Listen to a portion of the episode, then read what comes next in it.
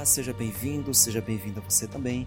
Esse é o podcast Classe Bíblica, o estudo diário da Palavra de Deus, e para mim é sempre uma honra poder contar com a sua presença. Eu me chamo Luciano Medeiros e hoje nós vamos fazer o resumo geral da lição 3, Quando o nosso mundo desmorona. O foco da lição dessa semana seria, portanto, o capítulo 7 do livro de Isaías, os versículos de 1 a 9. Nós vamos falar aí sobre um reinado que foi muito importante durante esse período e conhecemos várias aptidões desse reinado, várias ações que foram feitas e como que Deus tratou a respeito desse grande imperador. Ah, é um reinado que entra em cena no capítulo 7 de Isaías. E aí, dessa vez, quem vai ser o grande protagonista da história será, portanto, o rei Acais que esse, que esse é o neto de Uzias. O seu reinado levou a nação a cometer abominações realizadas pelas nações vizinhas. Quando os reis da Síria e Israel tramaram guerra contra sua nação, Acais ficou tão dominado pelo medo que o Senhor enviou uma mensagem por meio do profeta Isaías, a fim de encorajá-lo a confiar nele. Os planos dessas nações não seriam bem-sucedidos, mas Acais precisava acreditar no caso em Deus, ou então, pelo contrário, ele não veria a libertação que Deus desejava dar a Israel. Este estudo está dividido em três sessões intituladas: O desafio do rei Acais, O Senhor cuida do rei e Contemple em silêncio. No primeiro ponto, nós vemos que a Bíblia ela relata que Acais não foi um bom rei. Então, o reinado de Acais já não foi um excelente reinado, não teve boas atribuições. É, ele não fez o que era reto aos olhos do Senhor Deus, assim como a gente vê lá em 2 Reis, capítulo 16.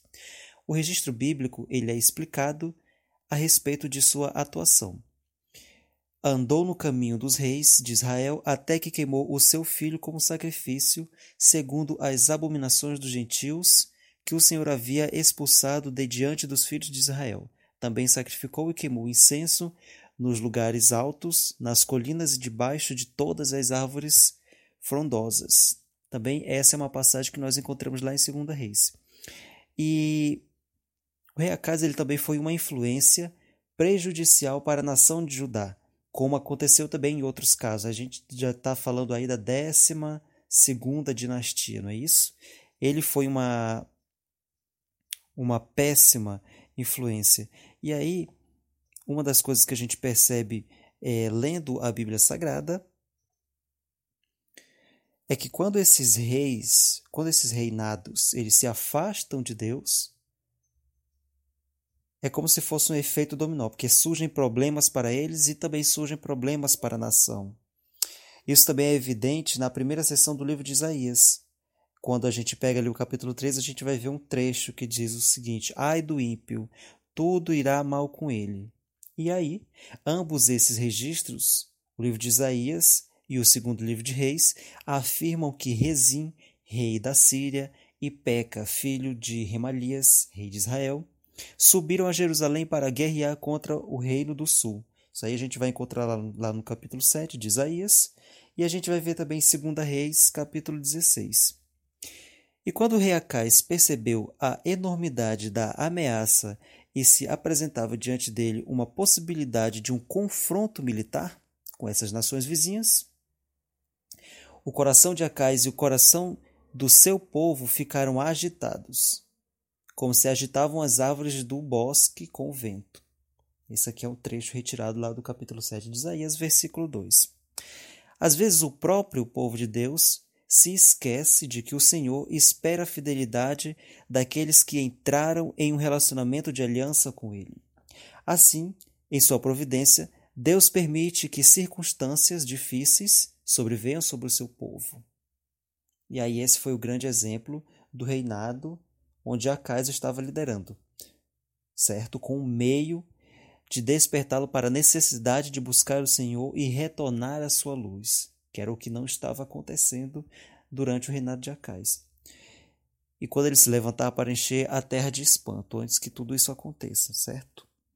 O Senhor se levanta para apresentar a sua causa. Ele se apresenta para julgar os povos. O Senhor entra em juízo contra os anciãos do seu povo e contra os seus líderes. Capítulo 3 de Isaías. Nesses versos, é, Isaías ele passa a acusar a liderança. Então, logo Isaías, é, os, rei, os reis estão agindo de forma irresponsável e injusta, destruindo exatamente o que lhes foi confiado. Exemplo aí do rei Acais. O tema da liderança tola, especialmente anciãos e príncipes, se repete ao longo do livro de Isaías. Então a gente tem várias e várias considerações aí feitas por Isaías tratando a respeito desse assunto, tratando a respeito de lideranças que foram feitas de maneira incorreta, incoerente, é, e aí especialmente anciãos e príncipes. E aí nesse, nesse cenário que se destaca o anseio por aquele que reinará em justiça e retidão, bem como a promessa de sua vinda. E aí esse grande medo ele paralisa o rei, é o rei Acais. Bom, e por mais terríveis que fossem as circunstâncias que enfrentava, a ameaça iminente constituía uma preciosa oportunidade de se voltar para o Senhor. No segundo ponto, o Senhor cuida do rei. A gente vai observar ali em Isaías capítulo 7, versículo 3, que o profeta ele descreve uma forma interessante o cuidado divino, o cuidado de Deus com o, o, o, povo de Deus, digamos assim. A narrativa não diz que o rei buscou o Senhor, mas que foi o Senhor quem tomou a iniciativa. O verso diz: olha só. Então o Senhor disse a Isaías: Vá agora com seu filho Sear-Jazube, um resto volverá, encontrar-se-á com Acais. O Senhor é retratado nesse capítulo como o Deus que sai, por meio do profeta, ao encontro de um medroso. Podemos notar uma atitude semelhante de Deus no Jardim do Éden, relatada no capítulo 3 de Gênesis, em que lemos sobre o próprio Deus. Deus que andava no jardim quando soprava o vento suave da tarde, e o Senhor Deus chamou o homem e lhe perguntou: Onde estás? Versículo 8 e 9. Ambos, Adão e Acais, embora por razões diferentes, tem um medo justificável. Isso é o que a gente consegue observar aqui, vendo tanto as passagens descritas ali em Gênesis sobre Adão e agora aqui em Isaías falando sobre o rei Acais.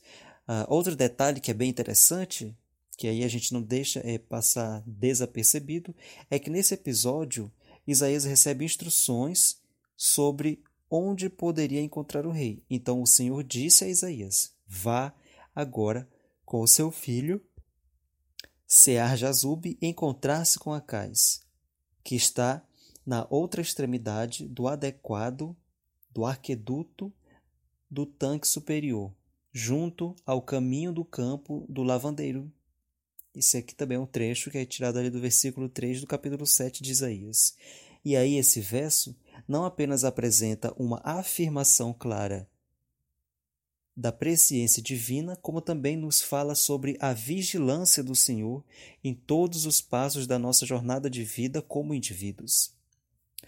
A Bíblia, a Bíblia Sagrada ela está cheia de histórias nas quais podemos ver como Deus envia seus profetas para dar uma palavra de esperança ou às vezes uma palavra de reprovação a seus amados servos. Sob qualquer circunstância, o propósito divino, no fim, é ajudar seu povo a confiar mais nele e ser também mais fiel nele. No último ponto, falando sobre contemplação em silêncio, é, no versículo 2 do capítulo 7 de Isaías, nós vamos entender que o rei Acais ele entrou em pânico ao vislumbrar a guerra iminente, porque ele teve um vislumbre de tudo aquilo que iria acontecer. A nação inteira tremeu com o seu monarca. No entanto, qual foi a perspectiva divina sobre essa situação? Bom, em nossa perspectiva finita, às vezes falhamos em perceber o caráter divino. Pensamos que ele está preocupado apenas com os assuntos espirituais da nossa vida. No entanto, a Bíblia nos mostra que nosso Senhor cuida de seus filhos em todas as esferas, incluindo assuntos seculares ou questões aparentemente não relacionadas a, ao aspecto espiritual. Bom, do ponto de vista de Acais, Síria e Efraim constituíam uma grande ameaça. É, mas do ponto de vista de Deus, eles eram insignificantes e não precisavam ocupar o tempo do rei. Nem sempre é fácil obter a perspectiva divina. No entanto, a menos que a procuremos, sempre corremos o risco de prestar muita atenção ao que é passageiro e dar pouca atenção ao que realmente importa. E o mais engraçado é que, além disso, se não buscarmos de forma diligente obter a perspectiva divina em todas as circunstâncias, concluiremos com muita facilidade que Deus está preocupado apenas com assuntos espirituais e não com assuntos práticos uma falácia que leva finalmente à perda de Deus em todos os nossos assuntos. Bom, e aí em Isaías 7, versículo 4, Deus instruiu seu profeta a se comunicar com o rei e dizer a ele o seguinte: tenha cuidado e fique calmo, não tenha medo, nem fique desanimado por causa desses dois tocos de lenha fumegante, por causa do furor da ira de Rezim e da Síria e do filho de Remalias. Às vezes perguntamos como podemos lidar com a vida em meio a circunstâncias indesejadas. A Bíblia diz: tenha cuidado e fique calmo. Outras versões dizem: diga ao rei que fique alerta, mas que não perca calma. E tenha cuidado, acalme-se e não tenha medo. E aí, na língua hebraica, a frase acautela-te e aquieta-te Acalma-te e não tenha medo. Consiste é, em duas palavras, e aí a gente tem é, palavras hebraicas que vão falar a respeito dessa, dessa nova termologia, né? É, Isamer e Hasket. A primeira palavra vem da raiz verbal é, smer, SMR, que neste caso poderia ser traduzida como estar em guarda, estar atento, tomar cuidado. Parece que o conselho implícito do Senhor ao rei foi que se afastasse de todo o barulho ou atividade que calasse a voz de Deus e permanecesse em alerta. E aí, outra palavra é, da frase hebraica da esquite, que, devido à sua forma verbal, ela é melhor traduzida como um verbo reflexivo, manter-se em paz ou então manter-se quieto. Em suma, é uma tradução é, sugerida para essas duas palavras poderia ser, poderia ser ficar em silêncio. Bom, e aí as exaltações e promessas do verso 4 até o fim da sessão de Isaías capítulo 7, né, que a gente ali chega no versículo 9, oferecem oferece motivos suficientes para confiar nas promessas do Senhor. Primeiro Deus ordena ao rei que não que não tenha medo, que o seu coração não se desanime por causa do furor destes restos de lenha fumegante, Assim, Rezim e Peca, os reis da coalizão Ciro-Efraimita, poderiam fazer um pouco de fumaça, mas esse fogo não seria esse fogo não seria suficiente para calar o povo de Deus, né? Seria um fogo insignificante. Segundo Deus revelou que, embora fosse verdade o que a coalizão tinha tramado a ruína de Acais, não seria assim que isso aconteceria, e Deus enfatizou que ele precisava crer pois se eles não ficassem firmes na fé, com toda certeza eles não resistiriam. E aí, nesse caso, Isaías ele condena duas coisas em Acais: seu medo, pois é desnecessário, e sua fé em recursos materiais. E tipifica por um abastecimento de água seguro em tempo de sítio. A única fé que garantirá a verdadeira solidez do Estado é a fé no Senhor. E aí, de maneira geral, o que a gente percebe é que em algumas circunstâncias o mais importante não é o que acontece externamente, nem o que nossa visão pode contemplar, mas o que acontece em nossa vida interior. E aí, portanto, nós devemos orar e cultivar a capacidade de entender sobre a perspectiva de Deus o que está acontecendo ao nosso redor. Engraçado porque o rei Acais, ele junto com seu povo, enfrentou sérios desafios ao avaliar o risco de guerra com a aliança sírio-efraimita, e às vezes a vida nos coloca em situações que nos ameaçam. Você já parou para pensar que passos importantes e práticos são necessários para melhor lidar com essas circunstâncias? Pense nisso. Tenha uma excelente semana.